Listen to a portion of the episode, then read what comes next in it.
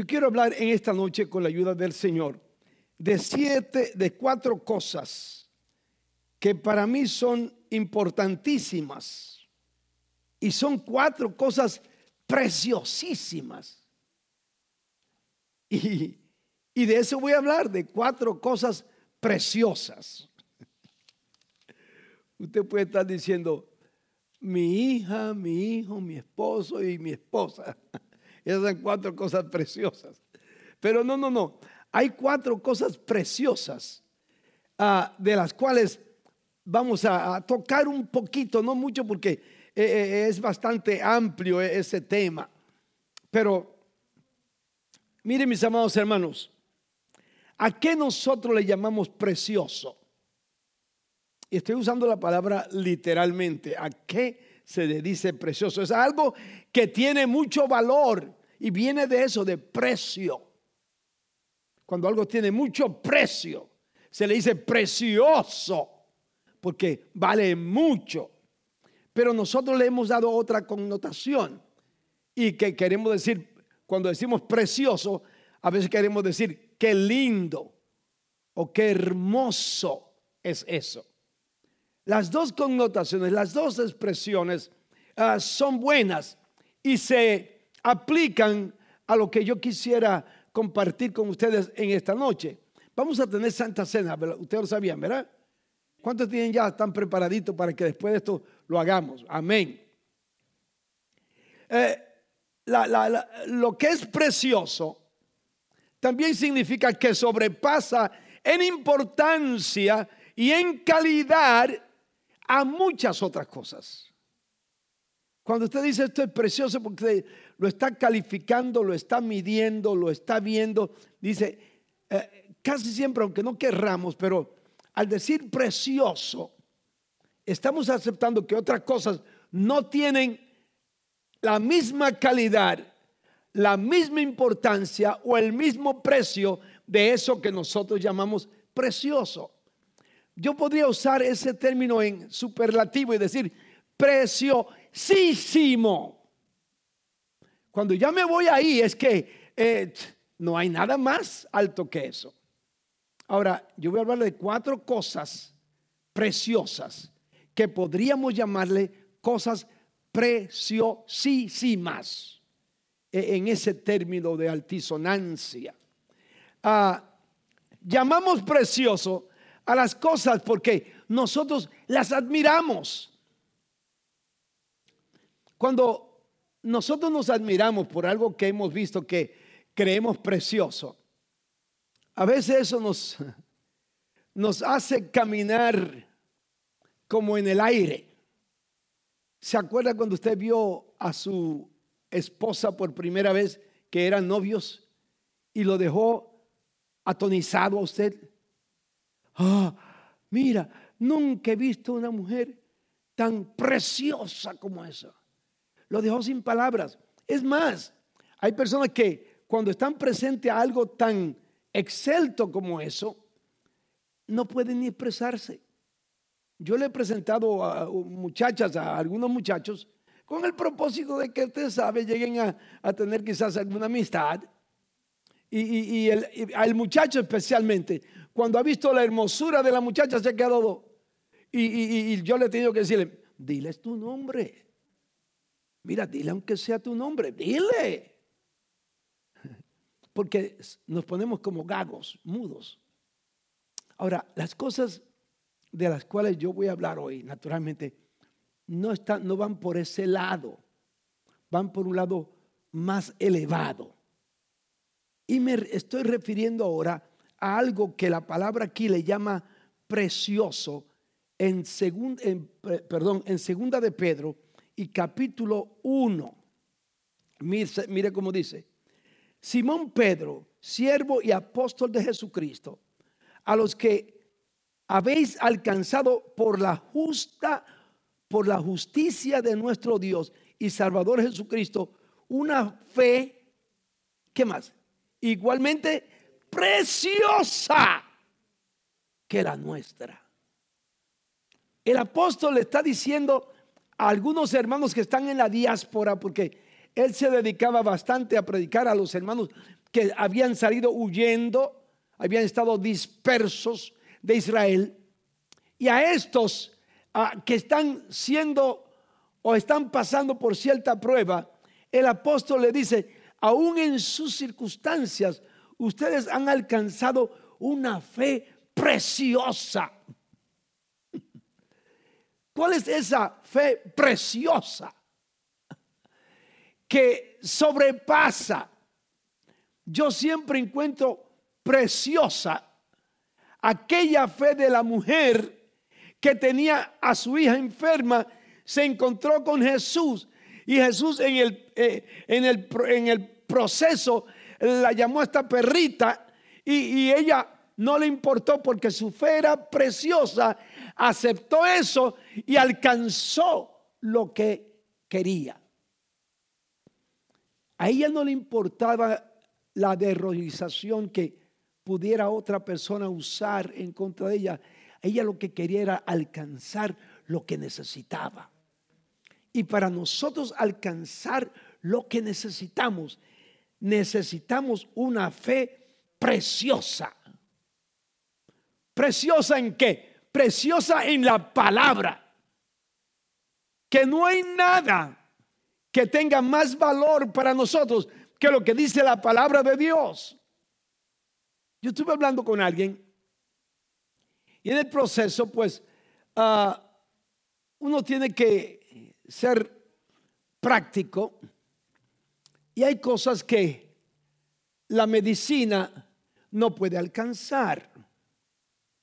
Entonces se tratan, eh, o sea, lo que es patológico, pues se trata patológicamente, pero hay cosas emocionales o espirituales que no se pueden tratar de la misma forma. ¿Me entiende? Entonces, eh, eh, lo que yo estaba tratando y, me di de cuenta con esta persona era que ella tenía un problema más allá de lo material. Era un problema más alto. Y que los consejos a veces humanos no alcanzan para poder uh, solucionar ese problema. Entonces, ¿qué es lo que viene a mi mente cuando yo sé que el alcance humano no va a solucionar el problema de esa persona? Que la medicina no lo puede solucionar. Entonces tengo que aferrarme y ir a algo que yo sé que lo soluciona todo. Y lo que lo soluciona todo es nuestra fe en un Dios que hizo todo. Cuando usted cree en este Dios que lo hizo todo, es como hablar con el ingeniero que ha hecho una, un automóvil desde, desde cada partecita pequeña hasta que lo terminó y luego usted le pregunta al mecánico, a, quien lo hizo, al ingeniero, ¿y cómo esto funciona? Y él le dice exactamente lo que tiene que hacer para que eso funcione bien. ¿Por qué? Porque él lo hizo. Él sabe cómo eso se mueve.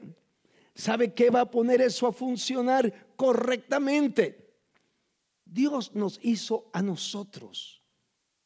Sabrá Dios qué hacer para que nosotros funcionemos correctamente? Cuando nosotros no creemos o no tenemos fe de esa forma, fe preciosa, entonces menospreciamos a Dios porque decimos, Dios no puede solucionar eso. Pero cuando usted tiene una fe preciosa, usted dice, yo sé que aunque otra cosa no pueda solucionar este problema, Dios sí puede. ¿Será o querrá decir el pastor que usted no tiene que tratar de solucionar sus problemas? Mi hermano, usted debe de tratar de solucionar sus problemas. Si a usted le da un dolor de cabeza, yo no le digo que vaya a un psiquiatra inmediatamente. Yo le hablo con usted un ratito y puede ser que le diga, mire, tómese una aspirina o dos para ver si eso lo tranquiliza y si se le calma con la aspirina, qué bien.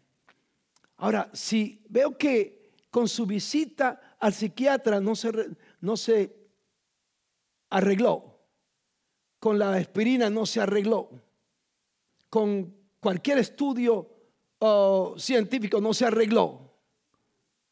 Yo sé que en Dios siempre se arreglan. Y yo le digo, Señor, y lo he dicho tantas veces delante del Señor, yo no sé cómo esto se puede arreglar, pero yo sé que tú sabes. Ayúdanos. En una ocasión fui a visitar a una familia con una niñita bien, bien enferma. Estaba con mucha fiebre. Y la, la señora, la, la, madre estaba llorando. Yo era un muchacho joven, comenzaba a, a ministrar como evangelista. Pero se me salió la palabra de decirle, mira, el Señor la va a sanar antes que, que yo salga de este cuarto. Atrevido, a veces uno es atrevido, pero mi atrevimiento no estaba basado en algo que yo podía hacer, porque yo estaba seguro que yo no podía hacer nada por aquella niña. Pero yo estaba también seguro que con quien yo había ido, ese sí podía sanar a la niña. Y oré al Señor y comenzó a llover dentro de aquel cuarto un agua fría. Y usted dirá, ¿cómo que comenzó? Sí, yo la sentí. Y hasta abrí los ojos para ver si estaba mojado. Y después que terminamos de orar, la niña estaba calladita, tranquilita y no tenía fiebre. Una de las cosas que yo sé que usan para calmar la fiebre es el hielo y las cosas frías para bajar la, temperatura. Pues el Señor mandó lluvia del cielo que tocó a la niñita y la sanó, gloria al nombre del Señor. Yo sé con toda certeza que no fui yo, porque yo no sé hacer eso ni puedo hacer eso. Pero hoy sé con toda certeza que Dios puede hacer milagros maravillosos si yo tengo una fe preciosa en Cristo. La fe preciosa es la que cree lo que dice la palabra de Dios. La fe preciosa es la que acepta la salvación que Dios nos ha dado cuando no la merecemos. Eso es fe preciosa. Cuando usted se ve internamente y se estudia, se analiza, y, dicen con, claridad, mire, si usted lee en primera de Juan 5, 9 al 12, va a encontrar sobre ese asunto de tener fe en la palabra.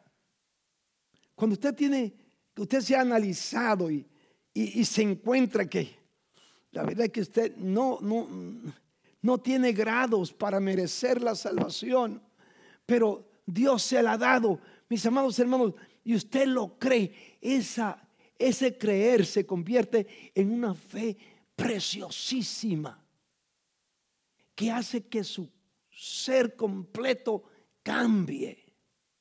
Que lo que usted y yo no hemos podido cambiar a través de los días, semanas, meses y años, Dios lo cambia en minutos, segundos e inmediatamente.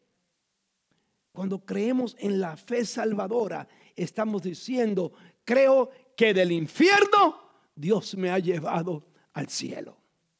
Eso es tener fe preciosa. Fe en la palabra, fe en la salvación, fe que vamos a honrar a Dios con todo nuestro corazón. Si usted lee por allá en Juan 5, 23 y 24, yo no estoy leyendo mucho porque tengo muchas citas y vamos a tener la Santa Cena.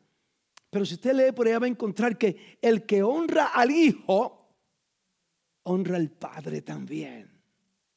Así que cuando usted honra a Cristo y lo adora y lo, y, lo alaba, eso es fe preciosísima. Eso es algo que el Señor, al Señor le agrada. ¿Qué necesitas tú? ¿Qué quieres tú? ¿Qué quieres tocar? ¿Qué quieres agarrar? ¿Qué quieres resolver? Pues mira, Dios dice que si tú puedes creer en esta fe preciosa, él va a hacer lo que tú y yo necesitamos. Gloria al nombre del Señor. Yo recuerdo en una ocasión mientras yo estudiaba ah, en la escuela bíblica, había un joven que nunca sacaba buenos grados, siempre sacaba notas malas. Y ya se iba a retirar, se iba a ir del, seminario porque dijo, ¿para qué estoy aquí si no aprendo, no, no paso los exámenes? Se iba a ir, hermanos. Y unos cuantos nos acercamos a él y le dijimos, mira, no te vayas. Dios te puede ayudar. No porque tengo la cabeza como tupida, nos decía él. Y como que nada me entra. Eso me, eso me pasa a mí también a veces, pero no me quedé calladito, ¿me entiendes? Eh, pero Dios te puede quitar eso, Dios puede obrar en tu vida. Y, y los que estaban conmigo estaban unos amigos, hermanos en Cristo, que Dios nos había llamado al ministerio, estábamos todos allí ah, estudiando. Le pusimos la mano en la cabeza creyendo en el poder y en el nombre de Jesús. Honramos al nombre de Jesús y Dios nos honró a nosotros. Cuando le pusimos la cabeza y oramos y quitamos la mano, yo dije, pusimos la cabeza, no, no, le pusimos la mano en la cabeza y le quitamos la mano de la cabeza. Él dice que de su cabeza sintió que algo se despegó. El mejor, la mejor cirugía de cerebro que se haya hecho. Porque no tuvo ninguna clase de dolor y inmediatamente al otro día comenzó a ver las cosas más claras y después competía con los que más altos en grados estábamos en la escuela. Ya lo veíamos no como aquel que siempre estaba sacando malos notos, sino como, ahí hay que tener cuidado porque ese nos puede quitar el, el lugar del valedictorio. Porque Dios lo bendijo y creció. Y usted sabe que hoy, hermano, hoy, además de ser un ministro del Señor, es un hombre millonario que alaba al Señor. Alguien que parecía que no iba a alcanzar nada, pero Dios lo subió por una oración sencilla, pero una oración con fe al Dios de la gloria. Hermano, pídale al Señor que aunque sea le dé un poquito de esta fe preciosa. Pedro le dice ahí a los que estaban por allá, dice, hemos descubierto que ustedes han alcanzado una fe igual a la nuestra, una fe preciosa. Yo no voy a decir como Pedro que ustedes alcancen una fe como la mía, no. Yo quiero que alcancen una fe mejor que la mía. Porque como humano a veces yo me siento como que nuestra fe a veces como tenemos que retirarnos y buscar al Señor, porque luchamos con los problemas. Pero si lográsemos tener una fe sencilla en Dios, podríamos ver la gloria de Dios. Cuando honramos, a Dios. Eso fue lo que le dijo eh, el Señor a María y a Marta. No te he dicho que si creyeres, porque eso es lo que significa fe. Fe es creer. No te he dicho que si tienes, que si tuvieras fe, verías la gloria de Dios. ¿Qué sería para usted ver hoy la gloria de Dios? Verá el problema suyo resuelto. Saber que Dios le ha contestado y que Dios le escucha. Ver que la mano de Dios ya se está moviendo en dirección a solucionar aquello que usted no había podido tocar. La fe glorifica a Dios y bendice nuestras vidas. Ahora vamos a hablar acerca de la de otra cosa preciosa. Hablando de la fe. Hay otra cosa preciosa y es la que vamos a usar hoy como símbolo. La sangre de Jesús es una sangre preciosísima. Porque es una sangre que no se contamina.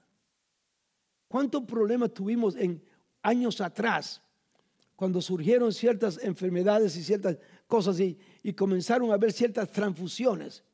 Y en, el proceso algunas sangres se dañaron y personas hasta llegaron a morir porque la sangre que obtuvieron era sangre ya contaminada. En otras palabras, la sangre que recibieron en lugar de ayudarle, los deterioró más, los enfermó más. Ahora, yo estoy hablando aquí de una sangre que toma lo más negro del hombre. De una sangre que toma lo más inservible de la humanidad y lo hace lo más blanco que exista aquí sobre la tierra. Claramente dijo el Señor que Él nos limpia de todo pecado. La sangre preciosísima de Cristo. Y quiero terminar, er, eran cuatro puntos, pero no voy a poder llegar ah, por el tiempo y porque queremos tener la cena. Me voy a terminar con este punto aquí, pero mírenme, cuando nosotros hablamos de la sangre preciosísima de Jesús, nos referimos a que muchas veces nosotros tratamos de buscar, encontrar algo que pudiera cambiar en nosotros nuestro carácter. No hay cosa más difícil que el carácter suyo y mío. Una vez, a veces yo ni yo mismo me comprendo. ¿Ha estado usted hablando con una persona y le ha dicho algo que usted sabe que no debe decírselo y que no quiere decírselo, pero lo ha dicho? Y usted a veces piensa si yo me hubiese callado la boca. Pero no, porque ya lo, una vez que sale, ya contaminó. Mire, pues entonces toda esa contaminación que nosotros expelemos y la que podemos contraer es limpiada con la preciosa sangre de Cristo. Nos limpia de todo. Aleluya. De lo que ha hecho daño de nosotros a otra persona y de lo que puede hacer daño de otra persona a nosotros. También la sangre de Cristo nos limpia de todo eso. No hay cosa más preciosa que una fe en Cristo. Y no hay cosa más preciosa que la sangre preciosa de Jesús.